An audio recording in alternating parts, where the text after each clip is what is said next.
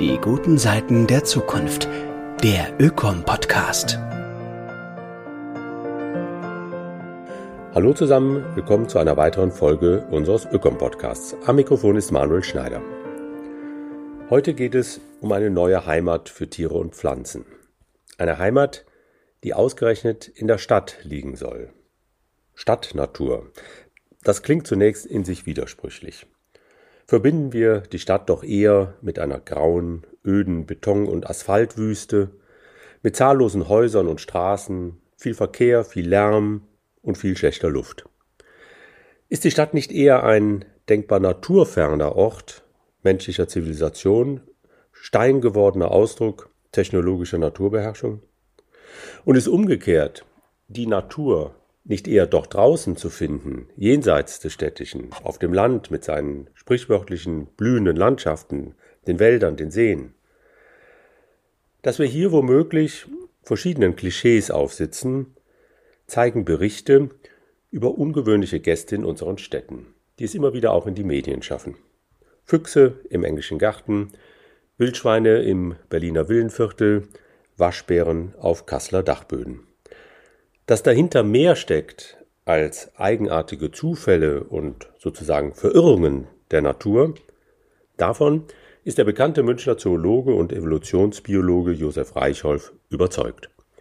Seit über 30 Jahren sammelt er Befunde dafür, dass der urbane Lebensraum zunehmend attraktiv geworden ist für viele, auch seltene Tiere und Pflanzen.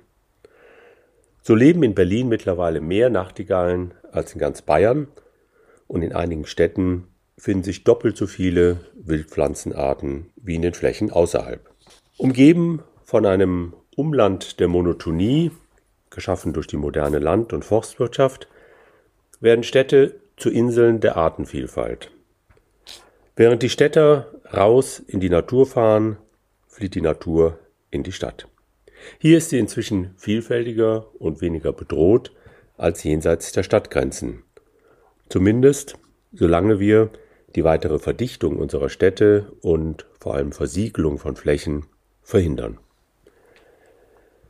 In seinem jüngsten im Münchner Ökom Verlag erschienenen Buch über Stadtnatur, auf dem auch der nun folgende Essay von und mit Josef Reichholf basiert, lässt der bekannte Biologe uns teilhaben an dieser Vielfalt von Pflanzen und Tieren, die ausgerechnet in unseren Städten Zuflucht und eine neue Heimat gefunden haben.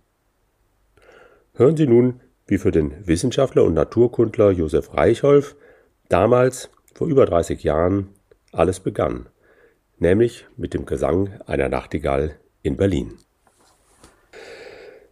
Ein Abend im Mai. Autos schoben sich im Schritttempo in schier endlosen Kolonnen über eine mehrspurige Straße zur Peripherie der Millionenstadt, die noch nicht wieder Hauptstadt geworden war, dies aber bald werden würde. Das zeichnete sich ab, nachdem sich das historische Wunder der Wiedervereinigung ereignet hatte. Verkehr, sehr dichten Verkehr, war ich aus München gewöhnt, von wo ich gekommen war. Doch bei der Ankunft am Hotel änderten sich meine von der Hektik der Reise gedämpften Empfindungen mit einem Schlag. Buchstäblich. Denn der Schlag einer Nachtigall erreichte meine Ohren durchs Stadtgedröhn. Ich blieb wie angewurzelt stehen, das weiß ich noch ganz genau. Es war nicht nur ein Schlag, sondern ein vollständiger, vollklingender Gesang der Nachtigall. Aus einer kleinen Buschgruppe kam er, mit dem unvergleichlichen Schluchzen, das dem Gesang der Nachtigall eine globale Spitzenposition unter den Vogelliedern eingetragen hat. Zwischen zwei Strophen sah ich sie huschen, von einem bodennahen Zweig zum nächsten, fast wie ein Mäuschen.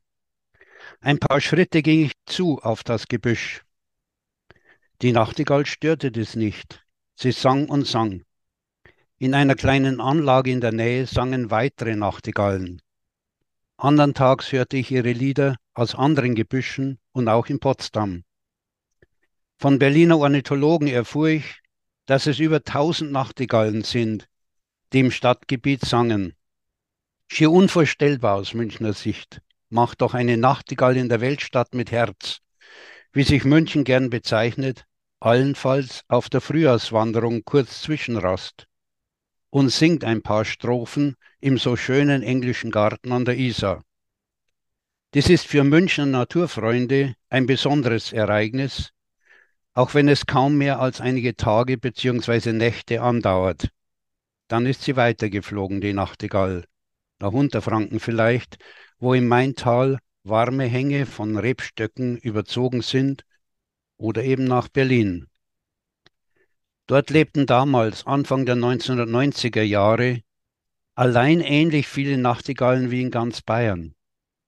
Da zudem in München und sogar auf dem bayerischen Land die Spatzen angefangen hatten, sich rar zu machen, setzten die Berliner Sperlinge für mich noch eins drauf mit ihrer Allgegenwart, bis hinein in die dicht bebauten Zentren der Stadt.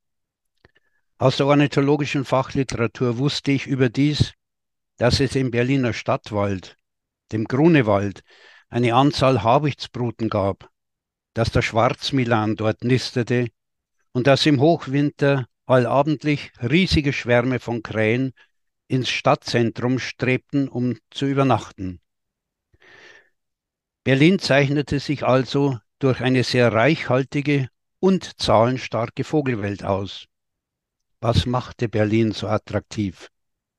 Anfang der 1990er Jahre war mir das noch nicht klar auch wenn sie etwas zu formen anfing, das mir im Lauf der Jahre eine andere Sichtweise auf die Städte und das, was in ihnen lebt, eröffnete. In den 1960er Jahren war die Zeit noch nicht reif für umfangreiche und genaue Bestandsaufnahmen der Vogelwelt in Städten. Erste Ansätze gab es zwar schon, aber die Befunde wurden kaum zur Kenntnis genommen. Die Stadtvögel schienen zu gewöhnlich, zu unbedeutend. Die Ornithologen machten ihre Exkursionen lieber in attraktive Naturgebiete, wo seltene Arten zu finden waren. Mit den 1970er Jahren setzte ein halbes Jahrhundert intensiver Bestandsaufnahme der in Städten vorkommenden Tier- und Pflanzenarten ein. Zu Beginn des 21. Jahrhunderts lagen für fast alle größeren Städte Mitteleuropas umfassende Artenlisten der Vogelwelt mit Häufigkeitsangaben vor. Inzwischen steht zweifelsfrei fest, dass es in wohl allen Städten und besonders auch in Großstädten sehr viele Vögel in großer Artenvielfalt gibt.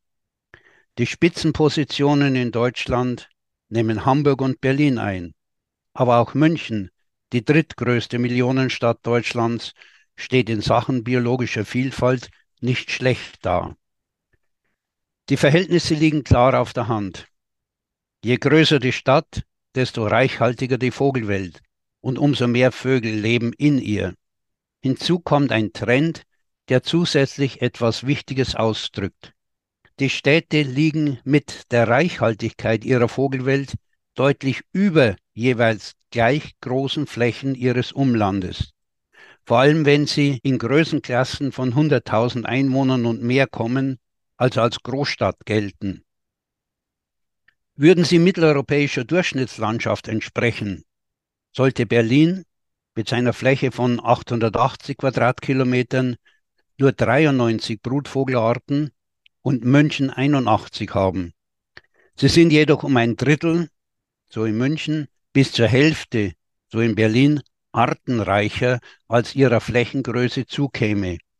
In der Vogelmenge übertreffen alle Stadtgrößen, auf wiederum gleiche Flächengröße bezogen, ihr Umland noch stärker. Allenfalls der besonders vogelreiche Auwald kommt auf gleiche Häufigkeit, selbst Kleinstädte können mitunter eine etwas höhere erreichen. Als Regel gilt, dass in den Städten wenigstens so viele Vögel wie Menschen leben. Ob Stadt oder Land, ob Wald oder Gewässer, in erster Linie entscheidet das Ausmaß der Strukturiertheit über den Artenreichtum. Großflächig einheitliche Lebensbedingungen bleiben artenarm, auch wenn sie von Natur aus gegeben sind. Oder sie werden es, wenn sie die Form der Bewirtschaftung einheitlich macht. Im hohen Artenreichtum der Städte spiegelt sich daher das Ausmaß ihrer Strukturiertheit. Vögel, die auf besondere Biotope angewiesen sind, werden allerdings auch in großen Städten Raritäten bleiben oder nicht vorkommen, wenn es solche nicht gibt. Deshalb greift eine häufig sogar aus Kreisen von Naturschützern vorgebrachte Kritik daneben, wenn sie meint, dass in den Städten nur allerweltsvögel vorkommen würden, die gar keinen besonderen Schutz nötig haben, weil es sie überall gibt und sie häufig sind. Wäre dem wirklich so, müsste es in Mitteleuropa mehr als zwei Drittel aller Landvogelarten bestens gehen, weil Vertreter von ihnen auch in Städten leben. Dass sich für so manche auch in Städten seltene Art die Lebensbedingungen verbessern lassen würden, ist kein Widerspruch hierzu, sondern eine Herausforderung, dies zu tun. Denn in den Städten sind die Rahmenbedingungen für Verbesserungs- und Schutzmaßnahmen weit günstiger als auf dem Land. Dort werden sofort wirtschaftliche Gründe oder Einbußen vorgebracht, wenn etwas gemacht oder nicht mehr getan werden sollte zugunsten der Vogelwelt oder anderer Lebewesen. Der große Artenreichtum der Städte ist genauer betrachtet auch eine Folge der günstigeren Einstellung der Stadtbevölkerung. Diese drückt sich nicht allein in der so umfassenden und so großzügigen Winterfütterung der Vögel aus, sondern auch im weit geringeren Einsatz von Giften im Stadtgebiet. Daher gibt es vielerorts mehr Insekten als Nahrung für die Nestjungen als auf dem Land mit intensiver Landwirtschaft. Anzufügen ist, dass das wärmere Stadtklima vielen Kleinvogelarten, die den Winter bei uns verbringen, zugutekommt, weil es in den Nächten keine so tiefen, ihr Leben bedrohenden Fröste gibt. Vielfach können die Stadtvögel sogar richtig warme Stellen finden. Die langen kalten Winternächte zu überstehen, stellt für die auf dem Land bleibenden Kleinvögel die größte Herausforderung dar. Kein Wunder, dass genaue Zählungen ergaben, dass sich im Winter in Großstädten in einer Stunde über zehnmal mehr Kleinvögel feststellen lassen als draußen in den Wäldern, von den leeren Fluren ganz abgesehen. Die Vögel drücken mit ihren Vorkommen und ihrer Häufigkeit aus, wie es um ihre Lebensbedingungen steht. Dass es auch in den Städten Engpässe und Schwierigkeiten geben kann, etwa durch Krankheiten, bildet keinen Widerspruch dazu sondern entspricht der Natur. Und so stellt sich zwangsläufig die Frage, ob die Vögel einzigartig sind, so wie sie auf die Städte fliegen. Offenbar nicht. Denn von wenigen Spezialisten abgesehen, kommen fast alle mitteleuropäischen Säugetierarten auch in Großstädten vor. Die Ausnahmen erklären sich durch Körpergröße, wie im Fall von Elch und Rothirsch, die aber zumindest in skandinavischen und nordosteuropäischen Städten durchaus in die Randbereiche vordringen. Selbstverständlich fehlen Arten, die auf Lebensräume spezialisiert sind, die es in Städten nicht gibt, wie das Hochgebirge bei Gemse und Steinbock oder Meeresküsten, wie im Fall von Seehunden und weiteren Robbenarten. Das Gegenstück zu den großen Säugetieren, die ganz kleinen Arten und die flugfähigen, die Fledermäuse, besiedeln ohne Einschränkungen die Städte, sofern es darin passende Biotope für sie gibt. Das gilt für die kleinen Zwergmäuse, Mikromis, Minutus, ebenso wie für die seltenen, bei uns vom Aussterben bedrohten Fledermäuse wie die große Hufeisennase Hipposideros equinum. Im Stadtgebiet von Berlin leben nahezu alle mitteleuropäischen Fledermausarten. Kühle Keller, Gewölbe, Stollen und Bunker werden insgesamt wohl mehr von den auf größere Höhlen angewiesenen Fledermausarten genutzt als Naturhöhlen. Auch die sommers in Baumhöhlen übertagenden Fledermäuse finden in den Stadtparks und Gärten mehr alte Bäume mit geeigneten Höhlen als in den Wirtschaftsforsten. All dies setzt jedoch voraus, dass es in der Stadtnatur entsprechend reichlich Nahrung gibt, die die verschiedenen Arten benötigen. Das städtische Mosaik von Gebäuden, Gärten, Parks und Brachflächen bietet allein strukturell schon mehr als die großflächig ausgeräumten, in Monokulturen genutzten Fluren. Nahrungsabfälle der Menschen in unterschiedlichster Zusammensetzung kommen hinzu. Die Abfallkörbe quellen oft über. Sehr viel wird einfach weggeworfen. Wie viel das ist, zeigen die Wildschweine in Großstädten. Allein ihre Größe erfordert entsprechende Nahrungsmengen, Tag aus, Tag ein. Dass mehrere tausend Wildschweine in Berlin leben können, drückt aus, wie viel qualitativ hochwertige Nahrung ihnen dort zur Verfügung steht. Und darüber hinaus, wie wildtiertolerant die Berliner Stadtbevölkerung ist. Für viele andere Säugetiere ist dies ein weiterer entscheidender Faktor. Sie werden in den Städten nicht oder nur in Ausnahmefällen verfolgt. Trotz Straßenverkehr, dem so manches Säugetier zum Opfer fällt, lebt es sich für die allermeisten von ihnen sicherer in der Stadt als auf dem Land. Am besten lässt sich dies bei den Stadtfüchsen beobachten, weil viele von ihnen zu einer tagaktiven Lebensweise übergegangen sind. Eher werden Hauskatzen in der Stadt überfahren als Füchse, weil sie mit ihrer füchsischen Umsicht besser mit dem Verkehr zurechtkommen. Dass sich Füchse am Dosenfutter, das für Katzen oder Igel auf Terrassen bereitgestellt wird, gern mitbedienen, ist ihnen nicht zu verdenken. Machen sie ein Schläfchen an gut sichtbarer Stelle im Garten oder gar auf einer Hollywood-Schaukel, fliegen ihnen die Herzen zu. Seit Jahrzehnten werden die tagaktiven Stadtfüchse mehr und mehr zum festen und geschätzten Bestandteil des Tierlebens im urbanen Raum. Es sind vor allem die von den Menschen geschaffenen Strukturen, die sich auf die Zusammensetzung der Arten freilebender Tiere und ihre Häufigkeit auswirken. Das kann nicht intensiv genug betont werden, obgleich es so offensichtlich ist. Vollständig verglaste Bürotürme bieten keine Lebensmöglichkeiten, etwa für Vögel zum Nisten, gefährden sie aber, weil die Glasflächen zu oft nicht erkannt und ungebremst angeflogen werden. Zu Millionen kommen Vögel an Glasflächen in den Städten zu Tode. Manche von einem Ausflug mitgebrachte Beute erjagte die Katze nicht selbst. Die hatte diese gefunden, weil der Vogel zappelnd oder unfähig fortzufliegen am Boden unter dem Glas lag, gegen das er geflogen war. Die Stadtfüchse und sicherlich auch die Marder nutzen diese Opfer wie eine durch Fütterung permanent gebotene Nahrung. Auf andere Weise, im Ergebnis aber ähnlich und umfassend in jeder Stadt, wirkt die Anlockung von nachts fliegenden Insekten durch das Licht der Straßen- und Gebäudebeleuchtungen.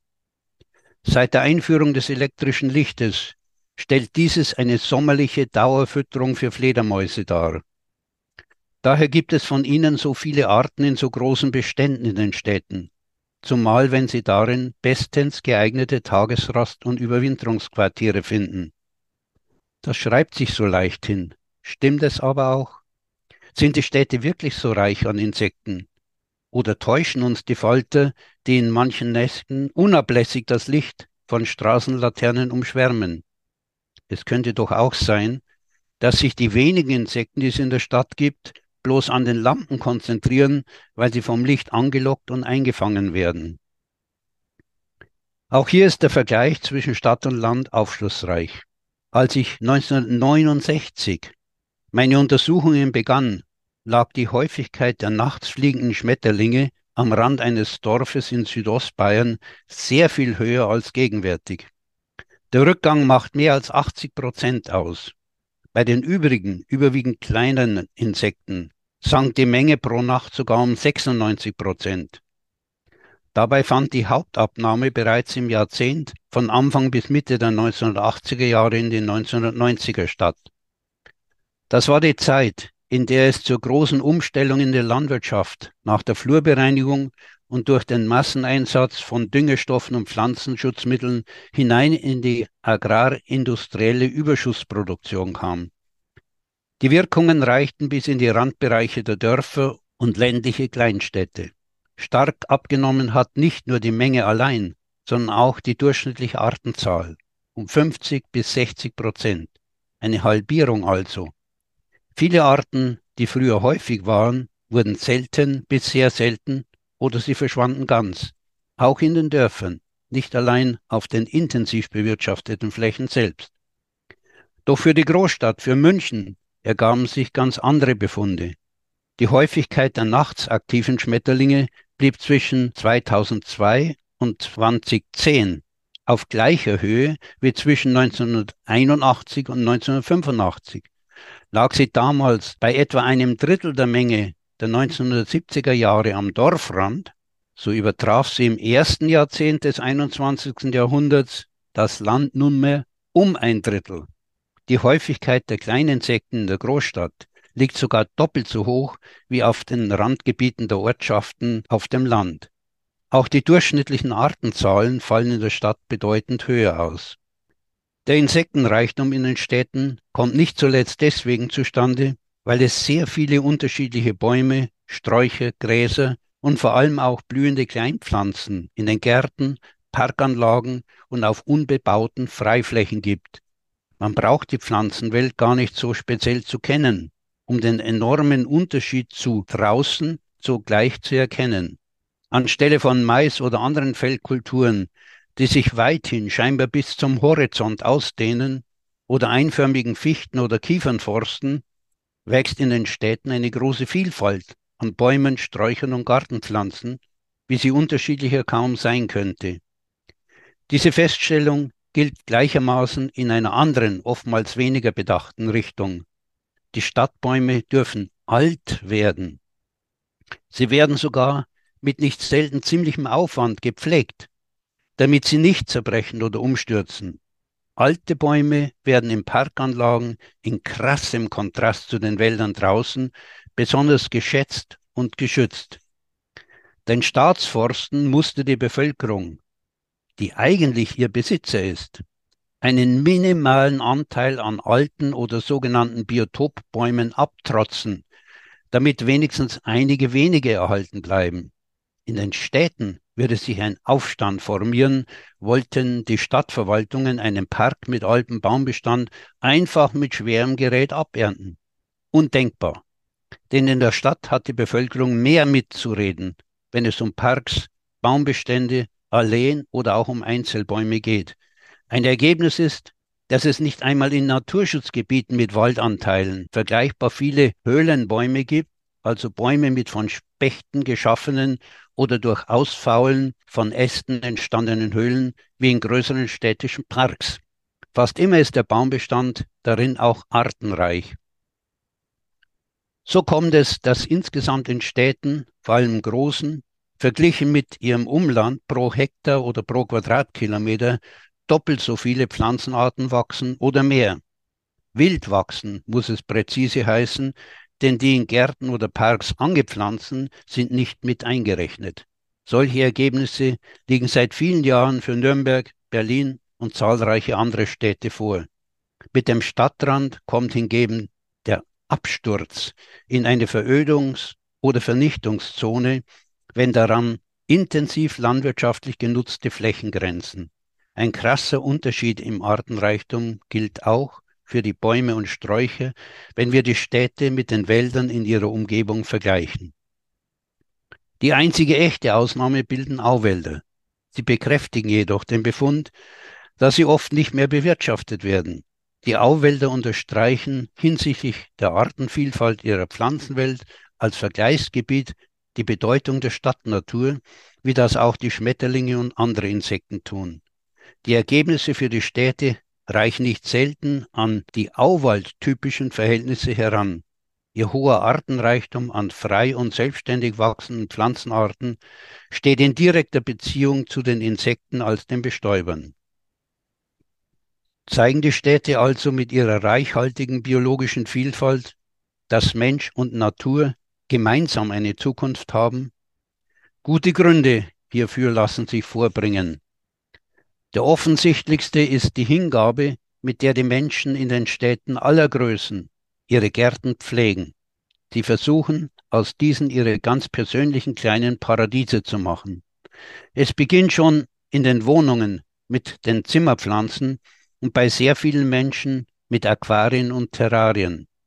Diese kleinen Welten spiegeln die Empfindungen und Interessen, die innerhalb des eigenen Wohnbereichs gegenüber anderen nicht gerechtfertigt werden müssen. Die 14 Millionen Katzen und die gut 10 Millionen Hunde, die derzeit in Deutschland als Haustiere leben, bekräftigen das Bedürfnis, etwas Lebendiges um sich zu haben, das nicht nur Kulisse bildet wie die Zimmerpflanzen. Balkone werden begrünt, Flachdächer und Fassaden ebenfalls, wenn die Hausbesitzer dies akzeptieren. Die Stadtbevölkerung ist mit ihren Gärten, auch mit den viel gesundes Gemüse und reichlich Obst erzeugenden Kleingartenanlagen weit besser als ihr Ruf. Das behaupte ich im Brustton der Überzeugung nach 40 Jahren Leben in der Großstadt, in München. Erfahrungen in Kleinstädten bekräftigen dieses Urteil. Es deckt sich mit dem, was die freilebenden Tiere und die wildwachsenden Pflanzen mit ihrer Wahl in der Menschenwelt der Städte zu leben bereits ausgedrückt haben. Wir müssen lediglich offen dafür sein, auf die Stadtnatur zu schauen und Schlüsse unvoreingenommen ziehen. Man wird auf dem Land lange suchen müssen, um ein vergleichbares Artenspektrum an Wildbienen zu finden, die in Städten vorkommen. Hunderte Arten sind es. Freilebende Tiere zu erleben, ist in der Großstadt viel leichter als in der freien Natur. Unter den gegebenen und sich in absehbarer Zeit nicht wesentlich ändernden Verhältnissen auf dem Land mit der so hohen Intensität von Land- und Forstwirtschaft hat die Natur in der Stadt sehr wohl eine sehr gute Zukunft und eine immense Bedeutung. Sie kann noch besser werden, wenn wir dies möglich machen, vor allem wenn wir die bestehenden Freiräume erhalten und die Städte nicht weiter verdichten. Ein Miteinander von Menschen und Natur ist möglich. Die Einwanderung scheuer, draußen stark verfolgter Tiere in die Städte unterstreicht, was grüne, blühende Städte mit ihrem Gesamteindruck vermitteln, nämlich Lebensqualität.